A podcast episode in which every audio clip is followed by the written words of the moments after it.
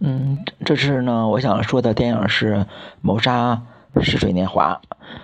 嗯，首先呢，去电影院看这个电影的动力是因为，第一，他是那个由陈果导演的。陈果虽然之前我没有看过他的更多电影，嗯，大多都是在呃香港金像奖或者是金马奖的颁奖典礼上，就是大概的了解一下他的作品，比如之前的《香港制造》《榴莲飘飘》嗯等比较优秀的电影。嗯，他可能是比较在香港比较。知名，他拍香港当地的电影，就是有一种当地的风土人情，有一些个人的特色。但是呢，他在 现在北上了，嗯，北上之后的电影呢，他之前也坚持过，呃，几个电影，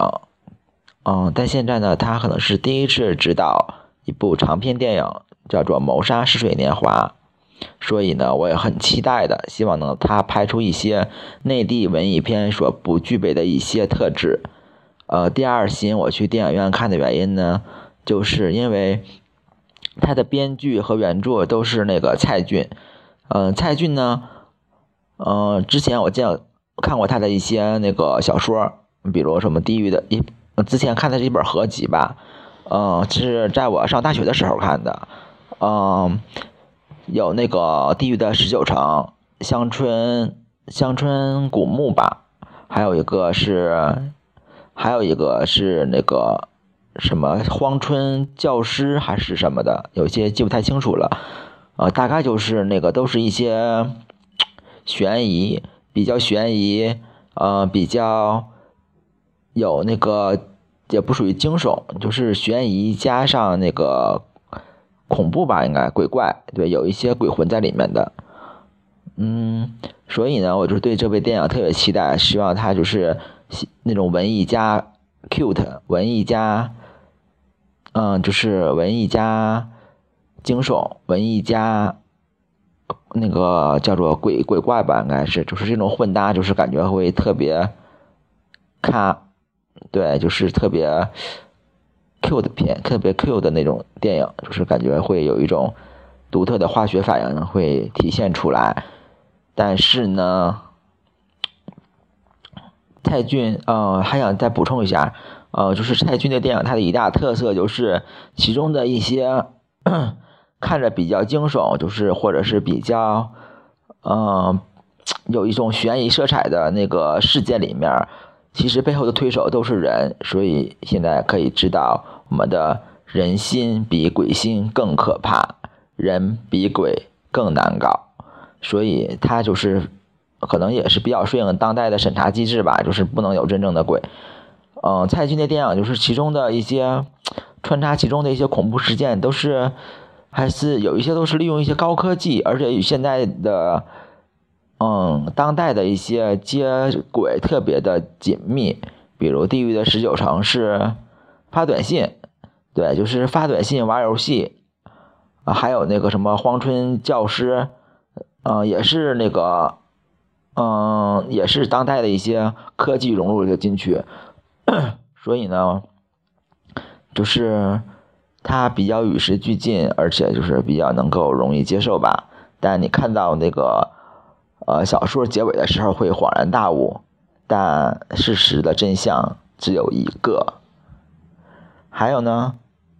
嗯，就是蔡骏的说他是那个中国当代。最知名的这种悬疑惊悚小说作家，所以呢，我也很期待这部电影。好了，言归正传，嗯，我现在就说出，嗯，对这部电影的一些想法。《谋杀似水年华》看过之后呢，嗯，当然觉得是比那些，嗯，就是当代的一些那个现代的一些文艺片儿，其实是有一些进步之处的，但。不好意思，嗓子有一些不太舒服。其实是有一些进步之处的，特别是你当在那个叫春节档的电影，那个三部曲《美人鱼》、嗯，《澳门风云三》和那个呃，还有《西游记之三打白骨精》看完之后，会有一些 差异，能感觉。对，其实是比他们其中的某一两部电影是要强一些的，嗯，但可能是可能是成果的成果的水土不服吧，就是，但感觉整体下来还是，嗯，差了一些火候。嗯，首先呢，其中的，就是手法特别的，就是跟那个李玉拍的那个和范冰冰跟韩庚是韩庚韩庚主演的，不是韩庚，那个和冯绍峰主演的那个是叫什么什么电影了，有点忘了。对，就那个主演的也，其中也有也有一个勒脖子的镜头，也是用时间，就是说他俩有有一些雷同嘛，就是范冰冰。嗯，范冰冰好像叫做什么曝光吧，二次曝光应该是二次曝光还是二次曝光？对，就是范冰冰勒那个江雨燕脖子的那个镜头，就是都是用的湿巾嘛。但我就怀疑了，一个老太太她竟然能把一个小姑娘给勒死，哎呀妈，我就感觉有点儿，可能老太太是身强力壮吧？对，嗯，就是有一些情节的相似之处啊。再就是那个。嗯，我觉得就是其中还有一些就是，啊，演技吧。但我感觉可能是，我觉得那个 Angelababy 跟那个和那个男主演之间，就是化学反应好像是少了一点，就是或者是他俩用力过猛，就是嗯，好多年不见了，就是突然间就是那种。嗯，有一种尴尬的感觉，见面就是泪奔，再就是再就是那个呃哭泣，我就不了解了。就是这么多年不见了，而且那个男的对你还那么好，你当个绿茶婊似的，跟他来回左右逢源，那你就当时就拒绝他好了呀，自己是等待着他，或者是你就是跟着那那个那个那从小跟暗恋他那男孩一起生活就好了呀，非给是。这个先跟着他处着，完了那个再等着他，可能是我的理解不太对吧？就是感觉有一种脚踏两只船的感觉，而且片尾也没有解释清他跟那男孩跟那个从小暗恋他那男孩到底说没说明白，就是他想跟那个那个那谁在一起，那男的孩儿那个男的叫什么名呢？有点记不太清了。对，嗯。反正就是比较混乱吧，应该看着，嗯，再就是其中的那个穿插的片段，就是特别的零散，但零散的话，而且有一些就是解释不通的地方。你说里面有鬼吗？我说不了解，那男的是他爸回来是鬼魂的形式吗？还是回忆的形式？